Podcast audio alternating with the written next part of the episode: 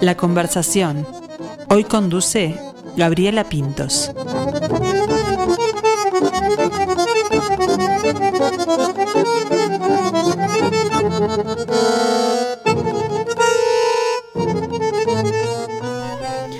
Contar cuentos a nuestros hijos es una actividad maravillosa y significa que va más allá de ese momento. Es una forma especial de conexión, una herramienta poderosa para estimular su imaginación, pero también la nuestra. Es un medio para fomentar su desarrollo, tanto cognitivo como emocional.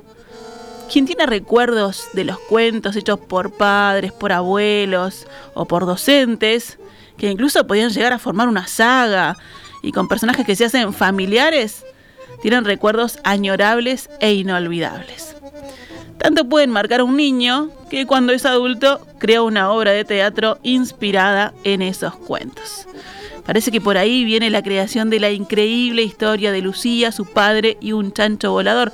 Pero no nos vamos a adelantar, esperamos que surja de la conversación con nuestro invitado de hoy, justamente el creador y director de esta obra, Damián Barrera. Un gusto tenerte, Damián. Un placer, muchísimas gracias. Bueno, eh, vamos a, a comenzar porque hoy es la primera vez que tenemos a Damián acá, no es la primera vez que tenemos a un integrante de Bestia Peluda, pero nos gusta saber por dónde viene el, amor o el interés por el teatro, en este caso por, por la creación. En tu caso, ¿cómo comienza? Bueno, eh, bueno, cuando tenía 17, 18 años, eh, no sabía qué hacer, eh, estaba como un poco perdido y me acuerdo que por un lado vi un espectáculo que se llamaba Ícaro cuando tenía esa edad, que me marcó muchísimo.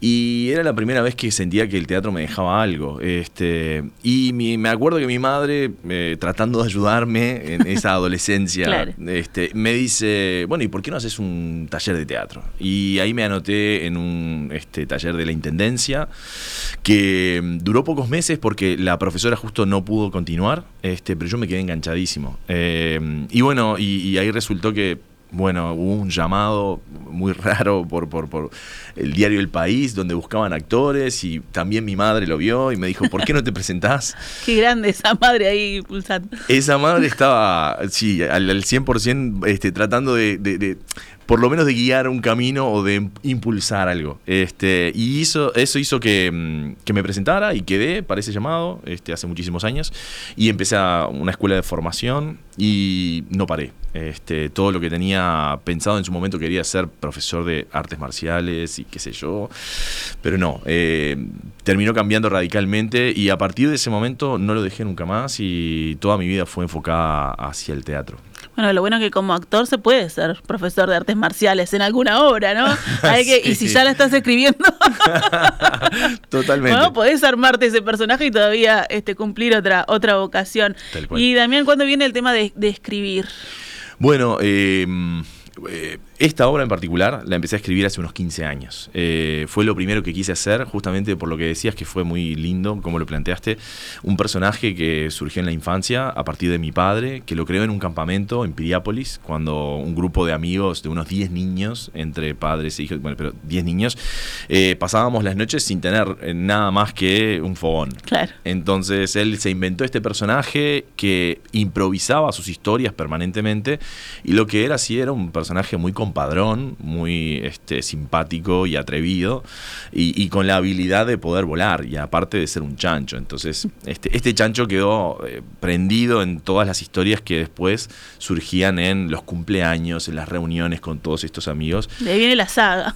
Exacto, totalmente, podría perfectamente ser una, una saga. Este. Y en ese momento yo no había escrito nada y dije, pa, capaz que es mucho para mí y, es un personaje muy importante, mejor lo dejo y en otro momento veré. Claro, estabas muy involucrado ahí con el... Sí, había como mucho eh, a nivel personal que, estaba metido totalmente y, bueno, no sabía si asumirlo en ese momento como una primera escritura. Este, y después, en el 2012, cuando volví de, de España, viví nueve años allá, y desarrollé mi carrera este, durante nueve años ahí. Y al volver dije, bueno, eh, en realidad fue por necesidad, porque yo quería seguir vinculado a lo que estaba haciendo, pero no sabía cómo. Y dije, tengo que presentar algo. Y para hacerlo, tengo que hacer algo que, con lo que haya trabajado durante este tiempo. Había trabajado mucho haciendo espectáculos para niños, construcción de muñecos para televisión y demás. Y entonces dije, bueno, tendré que empezar a escribir. Y surgió Señor M, que fue el primer espectáculo. Y después, este, bueno, eh, funcionó, salió bien y, eso dio continuidad a, los demás espectáculos. Bueno, ya vamos a hablar de, los demás espectáculos. ¿Cómo fue esa, esa movida de irse a España y trabajar de justamente de esto, no? ¿Cómo fueron esos nueve años, esa experiencia? Maravillosa. Eh, bueno, yo eh, había egresado hacía dos años de la escuela y habíamos hecho un intercambio con otra compañía a nivel internacional, porque habíamos podido viajar a Suiza y a Nicaragua. Qué bien. Hermoso. y surgió otro intercambio con una compañía española de Valladolid. y entonces el trabajo que hacía la directora a nivel actoral me parecía interesantísimo y ella daba clases en una escuela municipal de arte dramático en Valladolid y le dije si podía eh, asistir a las clases como oyente y ayudar, lo que fuera, y me dijo que sí. El tema es que nosotros teníamos una, gira programada de dos semanas este, y antes de ir le dije eso, me dijeron que sí y al llegar inmediatamente me dijeron que querían que trabajara como actor en la compañía. Obviamente les dije que sí. Claro.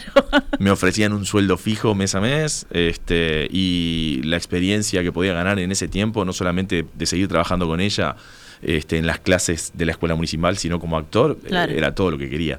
Y aparte recibir un sueldo, que en ese, en ese momento acá en Uruguay era imposible. Este, entonces, bueno, surgió eso y fueron cinco años en Valladolid y después otros cuatro en Madrid. Este, y la experiencia increíble. Eh, porque el teatro ya es itinerante, entonces estás viajando permanentemente, conociendo ciudades, conociendo teatros, armando y desarmando eh, espectáculos, este, y eso te da una experiencia también a nivel técnico, entonces eh, me fogueó muchísimo y hizo lo que, bueno, lo que hoy sé hacer. Y después a la vuelta es la creación de Bestia Peluda Teatro en el 2012, ¿no? Exacto. Hablabas de, por ejemplo, Señor M, el primer espectáculo, pero hay esta Viaje al Centro de la Tierra, El Lugar de las Luciérnagas, El Ilustrador, bueno, son varios títulos y varios Florencios también que mm, se han llevado esos títulos. Sí, por suerte, sí, tuvimos la suerte de ganar este, en cuatro oportunidades a Mejor Espectáculo del Año para Niños y Mejor Dirección. Y bueno, eso nos ha dado continuidad en el tiempo y en esta ocasión eh, presentamos este espectáculo que eh, después de cuatro años es el que después de la pandemia podemos este, como retomar con muchas ganas y con mucha felicidad. Ahí está. Y además han, eh, bueno, han habido propuestas que son disruptivas o, por lo menos este, que, eh, se aventuran en cuanto a mezclar, ¿no? Por ejemplo, el tema de, lo digital, de la animación con el teatro. En este caso hay, hay títeres, no los títeres de, de mano, sino los, los este, grandes, bueno, como mezclar ahí un poco las, los lenguajes dentro de una misma obra, ¿no? Tal cual. Bueno, como te decía, en Valladolid, esta compañía que se llama Rayuela, compañía eh, producciones teatrales, ellos estaban investigando en aquel entonces eh, con el teatro multimedia. En aquel entonces te estoy hablando en el 2004. este, nosotros ganamos... 20 años ya. 20 años, un montón. no me lo digas. Eh, y en ese momento, claro, era algo sumamente novedoso. Este, y, era un desafío gigante y nosotros con un espectáculo para niños salimos nominados a, al, premio, al premio Max, que es el premio teatral por excelencia en toda España. con un espectáculo para niños representando a toda la comunidad de Castilla y León, con lo cual imagínate cómo lo vieron los críticos en ese momento para poder ser este, representantes en ese, eh, a ese nivel. Y claro, eso me marcó de una forma, ¿no? Porque nosotros, claro, llegábamos a los lugares, interactuábamos con los proyectores, con las imágenes y, y había toda una investigación que, claro, nosotros teníamos un sueldo y teníamos que estar cinco horas al día trabajando con la compañía, desde haciendo los títeres, trabajando con las imágenes, ensayando y claro, demás. en toda la parte de la apuesta. Todo. Entonces eso me dio un montón de, de herramientas que después pude consolidar con el tiempo, ¿no? Cuando empecé a dirigir mis propios espectáculos dije, obviamente me interesa poder seguir profundizando en este lenguaje. Y mm, como te decía, en Madrid tuve la suerte de, este, bueno, eh, te, hago la anécdota corta, que fue que llegué a Madrid y, pude filmar una película, pero estuve tres meses sin trabajar para dedicarme a eso y no había cobrado dinero, con lo cual tenía que buscar trabajo de otra cosa, de lo que fuera y justo surgió la posibilidad de este, un docente de escenografía de Valladolid que vivía en Madrid y tenía una productora propia de este, series de televisión para niños con muñecos. Y lo llamé y le dije, Manuel, mira, este, estoy acá. Necesito laburar. necesito trabajo, si tenés algo, por favor. Me dice, mira, justo porque la semana que viene entra un trabajo de cuatro meses, venite.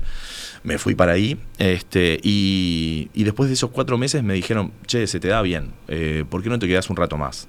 Y de todo el grupo que entramos me quedé yo solo y seguí aprendiendo un montón. Y, bueno, entonces al momento de crear mi primer espectáculo surgió Señor M, que es un monstruo rojo, peludo. Y de ahí el nombre de la compañía, que es Bestia Peluda Teatro. Este, entonces em, me marcó, ¿no? O sea, el trabajar para niños con la compañía de Valladolid, con teatro multimedia, después las series de televisión con, con títeres este, profesionales para televisión.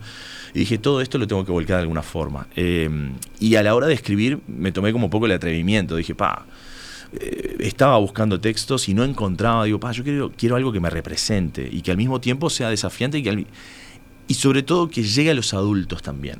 Que sean, de la misma forma que nosotros representamos a Castilla y León con los premios Max, quiero que mis espectáculos también tengan una factura técnica y artística y de, de relato, de historia y de actuación que sea equivalente a un espectáculo para adultos y que no tenga una diferencia ninguna. Entonces, para mí, al momento de trabajar, no hay una diferencia a la hora de pensar un espectáculo para niños.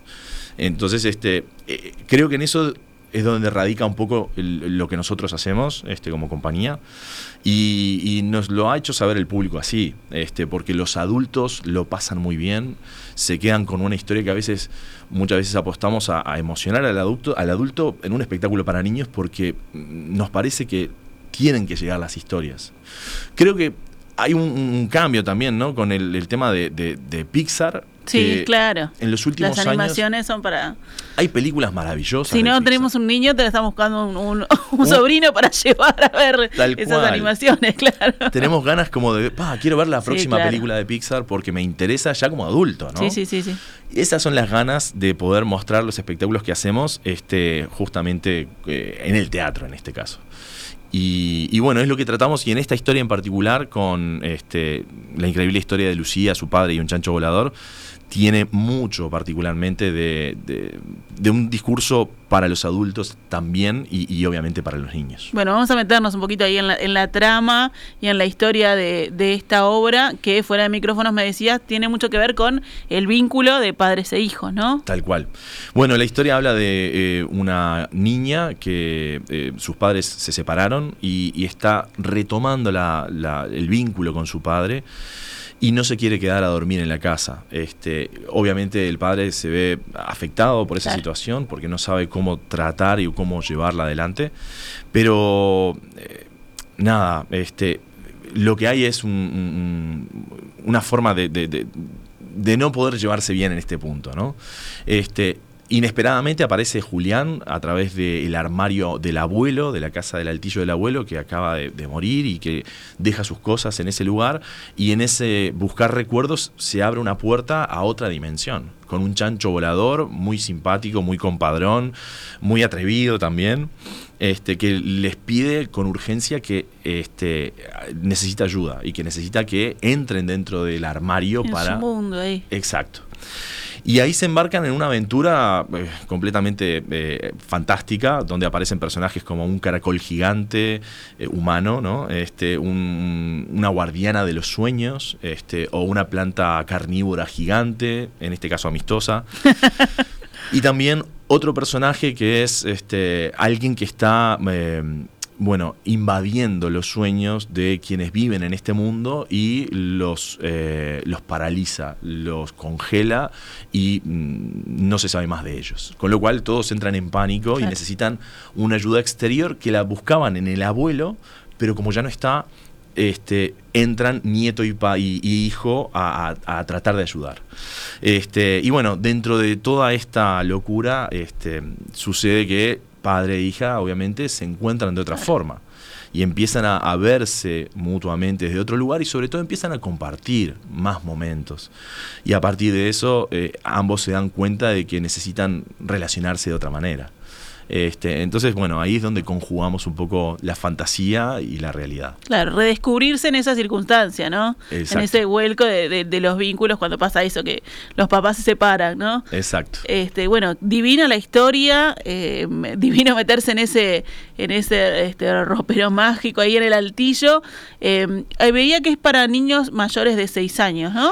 Es una recomendación nada más. Porque, como te decía, este personaje que, que, aparece y congela y demás es mm, una serpiente gigante de unos 6 metros, un poco impactante a la hora de verla.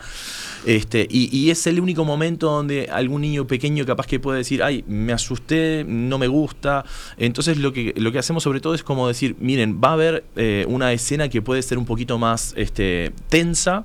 Entonces, si lo avisamos previamente ya después los padres pueden saberlo y hablarlo con ellos y, que no sea algo problemático. Este, pero en realidad está pensada para niños más pequeños también.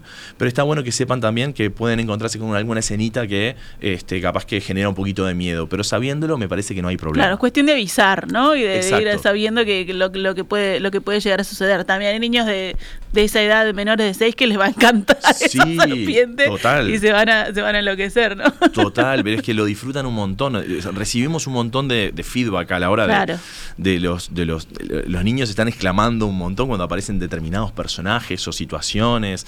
El chancho, que obviamente es un encantador de serpientes, justamente, porque tiene una desfachatez increíble, es muy simpático. Entonces, sí, este, funciona muy bien. Eso es lo que tienen también los chiquilines de que tienen en, el momento la respuesta, no, no te van a, caretear ningún, ninguna cosa. Les gusta, no les gusta, le da miedo, no le da miedo, se ríen, simpatizan con el personaje Tal cual, tal cual. Eso te lo muestran de forma inmediata.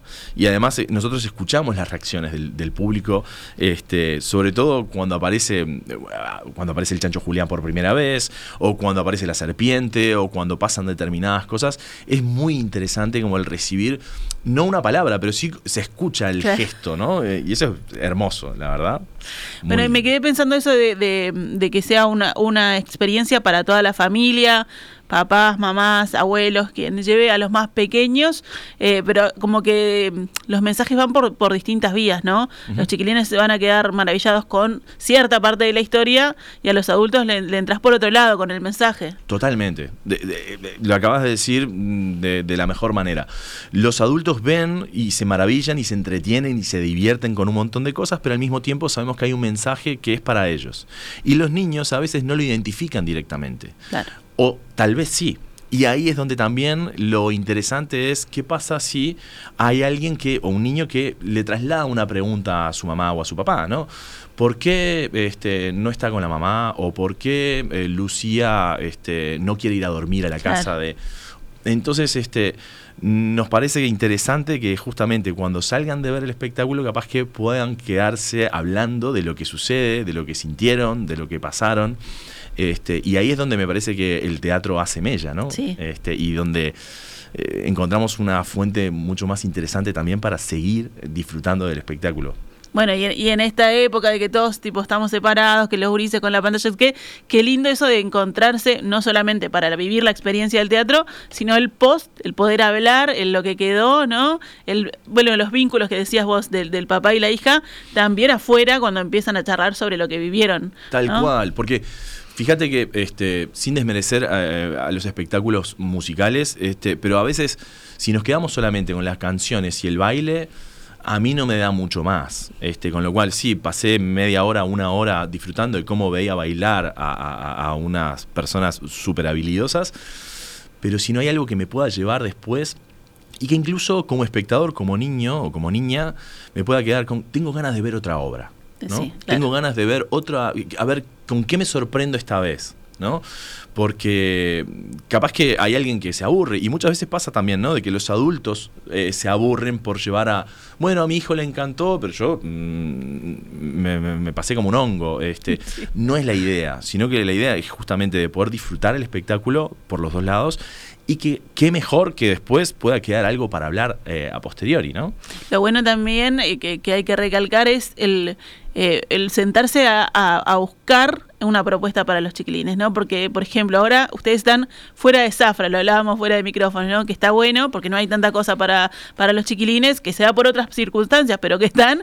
Eh, pero en julio, cuando tenemos tanta cosa, bueno, capaz que no todas las, opciones son para todos los chiquilines y qué es lo que, lo que te genera eso de poder charlar, de poder compartir esa experiencia y que sea linda para todos. Total, totalmente. Y además, como bien decís, el poder salir de, de, esas semanas frenéticas de tener que llevar a los chiquilines a actividades o que se entretengan y qué tal, y que puedan compartir un momento en el teatro eh, especial para después el resto de la semana poder seguir hablando de eso si se quiere, ¿no? Este, eso es lo interesante. Bueno, en este, en este caso, además de escribirla, además de dirigirla, también te toca actuar en ella. Sí, lo elegí porque, bueno, porque tenía un vínculo muy personal con la obra y, quería poder también estar siendo parte del elenco. ¿Sos el papá de Lucía? Soy el papá de Lucía, sí. Este, igual tengo que decir que el trabajo que hicimos con, el elenco fue fantástico.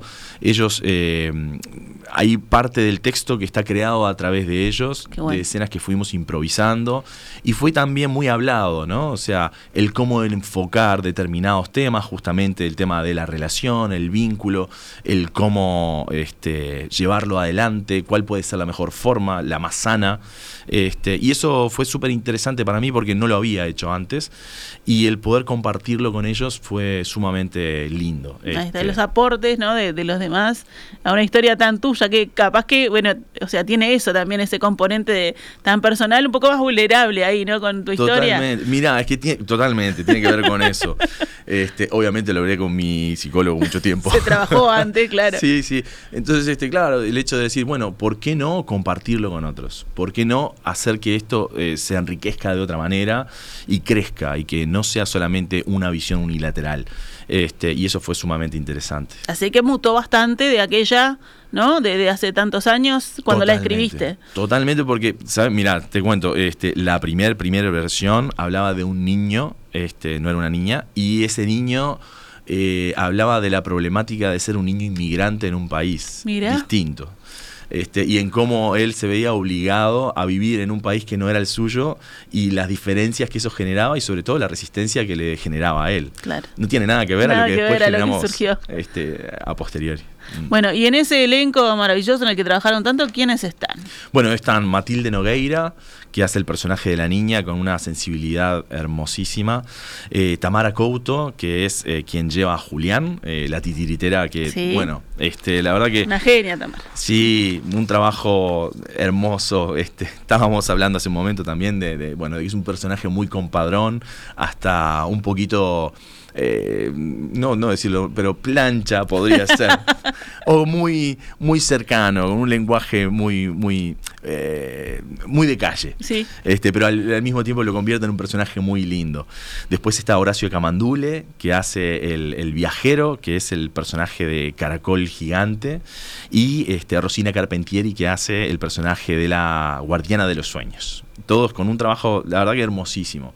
Este, estamos muy contentos y sobre todo disfrutado, disfrutando de encontrarnos con el público y las devoluciones. Bueno, una, una propuesta que eh, fue seleccionada por el programa Fortalecimiento de las Artes 2022 de la Intendencia de Montevideo y que, claro, con todo lo que estás contando, tiene tremendo trabajo la apuesta, ¿no? para, llegar a los personajes, al chancho, a la serpiente, a todo. Sí, muchísimo trabajo y además mucha gente también en, en los rubros técnicos que aportaron un montón. Este, compañeras y compañeros que estuvieron desde el principio ah, trabajando muchísimo, Leticia Sotura en el vestuario, Rosina Daguerre en la iluminación.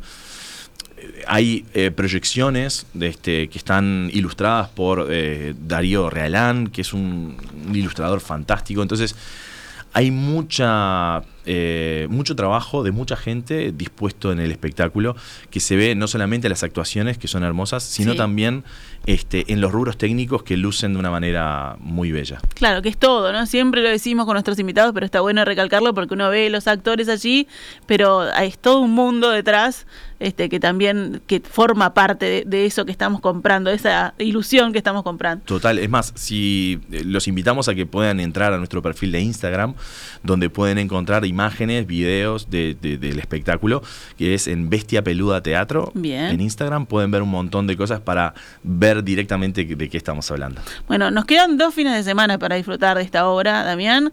Eh, sábados y domingos a las 15 horas en el Estela, en el Teatro Estela, ¿no? Eso es, exactamente. Nos quedan eso, cuatro funciones, nada más. Sábado y domingo, de las dos próximas semanas, 15 horas en el Teatro Estela. Ahí está. Bueno, por ahora, eh, ahora en mayo lo vamos a disfrutar.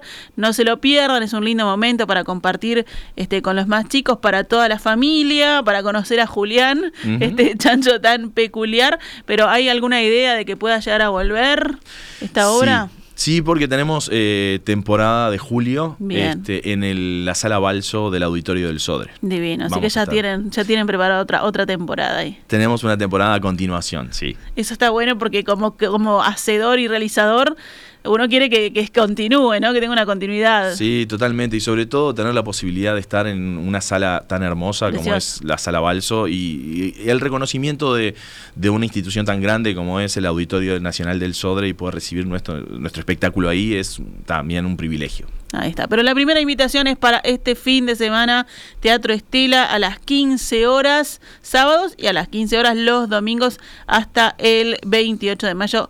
Pueden ir a ver esta fantástica historia de Lucía, su padre y el chancho volador. Eh, Damián Barrera, un gusto tenerte. Un placer, muchísimas gracias.